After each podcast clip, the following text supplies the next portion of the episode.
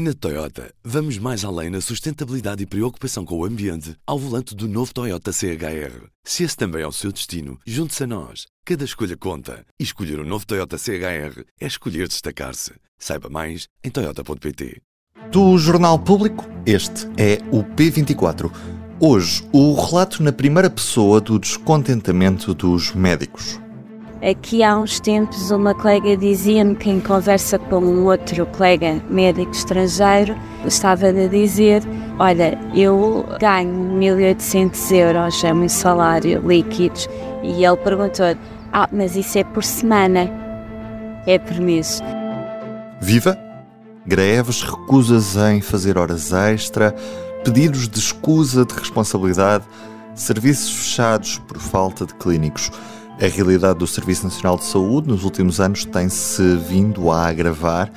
Hoje ouvimos um relato na primeira pessoa. Nós estamos sempre a trabalhar abaixo daquilo que seria o necessário.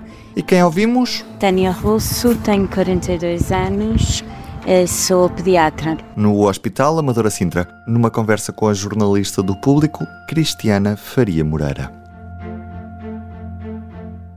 O, que eu tenho notado, uh, e mesmo até comparando com uh, os anos da faculdade, em que nós também íamos uh, aos serviços, é que temos cada vez menos pessoas. Tem havido uma grande saída de, de médicos, não só médicos, também outros um, outros profissionais de saúde, mas eu acho que ao nível dos médicos isto tem sido uh, mais evidente e as pessoas têm saído muito, têm, têm, há, há pessoas que, que, já estavam há bastantes anos num serviço e saem.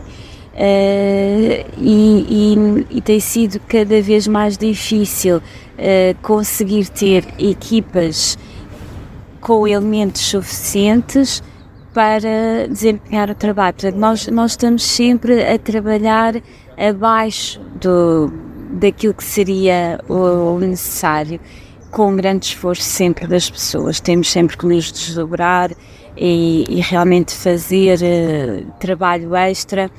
Quando nós falamos das horas extras, são as horas em urgência, mas não, não, obviamente não se fica por aí. Há todo o trabalho de enfermaria que não se consegue terminar a horas e ficamos lá mais tempo. As consultas em que as listas de espera aumentam, as pessoas fazem consultas extra um, e isso é prejudicial não só para o médico, que está mais sob pressão e, e acaba por sair mais tarde do que aquilo que é o seu horário, mas é mau para, para, para os utentes, é mau para as pessoas porque as consultas ficam encavalitadas umas em cima das outras, temos menos tempo para fazer a consulta, essa é outra questão, cada vez temos menos tempo uh, de duração, mesmo já do, do próprio agendamento.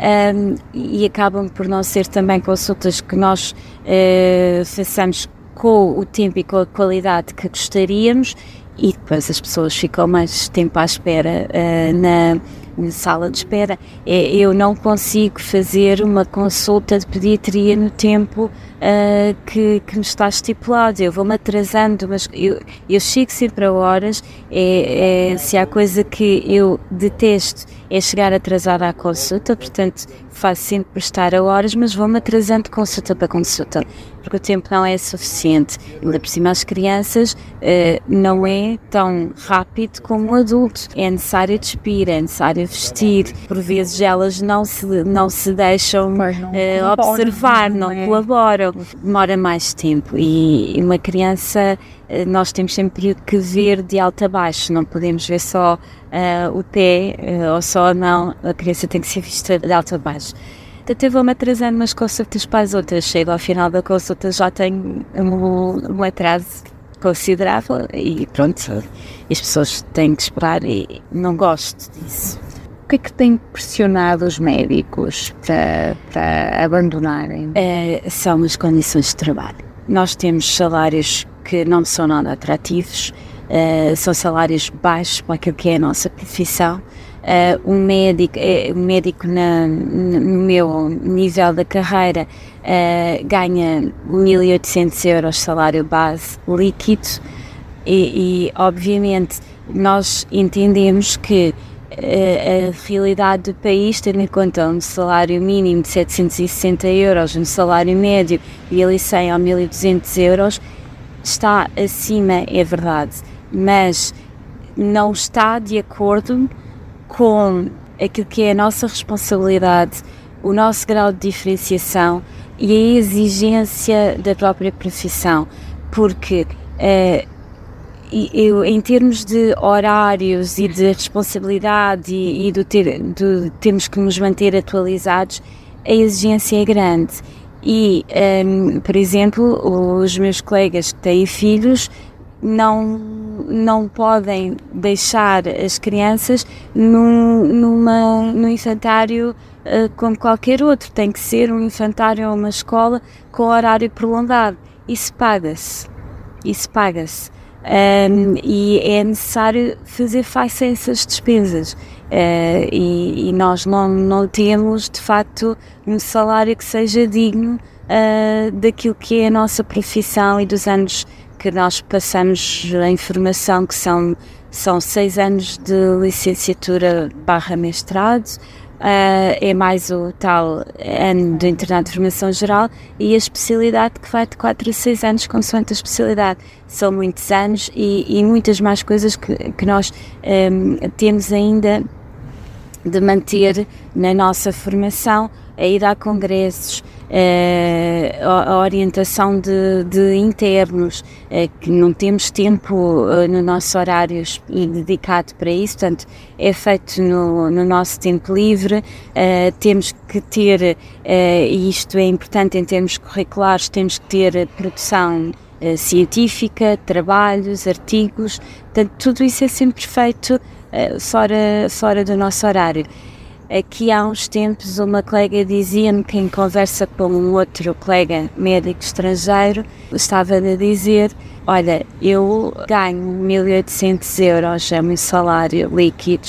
E ele perguntou ah, mas isso é por semana? É por mês. O problema, claro não são só os salários, uh, temos problemas uh, a nível da progressão da carreira que está praticamente congelada. Um, nós, eh, eh, a nossa, nós íamos estar a progredir segundo o sistema de avaliação da administração pública, o CIADAP, uhum mas praticamente não está a acontecer nos vários sítios. Ainda assim, ele não está adaptado à especificidade do trabalho médico, mas é o único que temos, mesmo esse não acontece. A única forma pela qual nós temos estado a progredir é uh, no grau da carreira. Portanto, uh, neste momento sou assistente hospitalar, o grau seguinte assistente graduada e a seguir assistente graduada sénior dentro de cada um desses níveis, depois também há níveis intermédios que correspondem a diferentes níveis salariais. O que acontece é que estes, e a passagem por cada uma das categorias é por concurso. Portanto, implica mais uma vez uma avaliação, há, há, tenho que entregar o meu currículo, uh, que é, é, sempre, são sempre currículos extensos, uh, tenho que ir a um exame com um júri, portanto, nada disto é automático. Mas mesmo assim, uh, os concursos não acontecem. Eu posso dizer que eu concorri em 2021, portanto, para subir para assistente graduada, entreguei o meu currículo, fiz a minha candidatura, estou até agora à espera ser chamada para, para o concurso, ainda nem sequer está constituído o júri. Isto tem mais ou menos uns uh, dois, três anos de atraso, uh, já foi pior.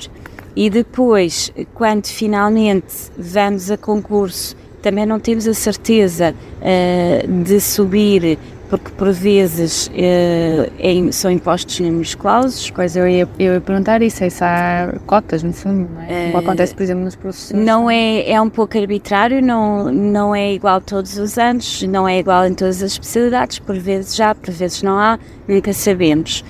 E mesmo depois de ir a concurso, por vezes passa-se seis meses, um ano, até o resultado ser homologado e tudo isso é tempo que eu já devia ter subido de categoria e não subi, ainda continuo a, a ter o salário da categoria abaixo. Eu sou especialista em pediatria há 11 anos. Eu estou a ganhar o mesmo desde há 11 anos a não ser aqueles aumentos de 1 e tal por cento, 3% da função pública, do resto estou a ganhar exatamente o mesmo. Pelo contrário, até estou a ganhar menos, porque quando trabalhava em Louros, que era uma parceria pública-privada na altura, as horas extraordinárias eram pagas um valor mais alto, trabalhávamos imenso, fazíamos imensas, imensas horas. Falar em horas extras, este ano já conta com 200. Conto com 200, não sou das pessoas que mais têm. Tenho colegas que têm 600, 900, uh, sei até de uma ou duas pessoas que têm mil horas. Nem sei como é que isso é humanamente possível.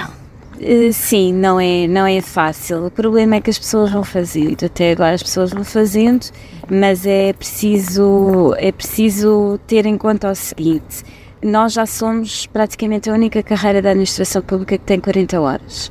Tudo o resto tem 35 horas. Portanto, quando, uh, quando se fala que uh, o problema da falta de recursos humanos na saúde uh, tem a ver com as 35 horas, no caso dos médicos, isso é absolutamente falso. Portanto, já trabalhamos mais 5 horas por semana. E depois com as horas extra que nós fazemos, portanto, eu com 200 horas neste momento, uh, isso vai corresponder a cerca de uns 3 meses, uh, dois, três meses de trabalho. Quem, quem está com as 600 uh, eh, será uns, uns 5, 6 meses.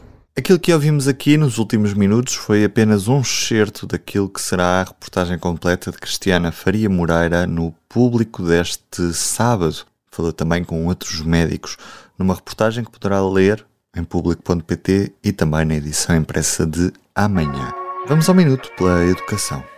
O Minuto pela Educação é uma rubrica semanal sobre bolsas e formação com apoio da Fundação La Caixa e do BPI. Hoje, o que são e para que servem as bolsas de curta duração? Estudantes e investigadores podem candidatar-se a bolsas de curta duração para obter apoio financeiro. Podem assim participar em cursos, conferências, realizar visitas científicas, estágios ou trabalhos de campo, tanto em Portugal como noutros países.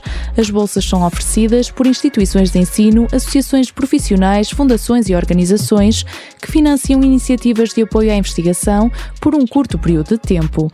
A duração das bolsas pode variar de alguns dias até 3 e 6 meses e o valor depende do programa e da entidade que oferece cada bolsa. Ao candidatar-se, é fundamental justificar a necessidade da bolsa e apresentar um plano detalhado das despesas previstas incluindo transportes, alimentação, alojamento, instrumentos de pesquisa, assim como taxas de inscrição em cursos, conferências ou outros eventos. Estas foram as dicas de Catarina Liberato, investigadora e bolseira do doutoramento. Eu sou a Andréa Ferreira Cunha. Até para a semana. E hoje, frente a frente, na edição do Público desta sexta-feira, estão dois colunistas sobre o novo Orçamento de Estado. Ricardo Roja, Ricardo Paz Mamed respondem a sete questões distintas nesta antecâmara da entrega do Orçamento de Estado, já na próxima terça-feira. Ruben Martins com a entrevista de Cristiana Faria Moreira e música original de Ana Marques Maia. Tenham um bom fim de semana. Até segunda. O público fica no ouvido. Na Toyota, vamos mais além na sustentabilidade e preocupação com o ambiente ao volante do novo Toyota CHR. Se esse também é o seu destino, junte-se a nós. Cada escolha conta. E escolher o um novo Toyota CHR é escolher destacar-se. Saiba mais em Toyota.pt.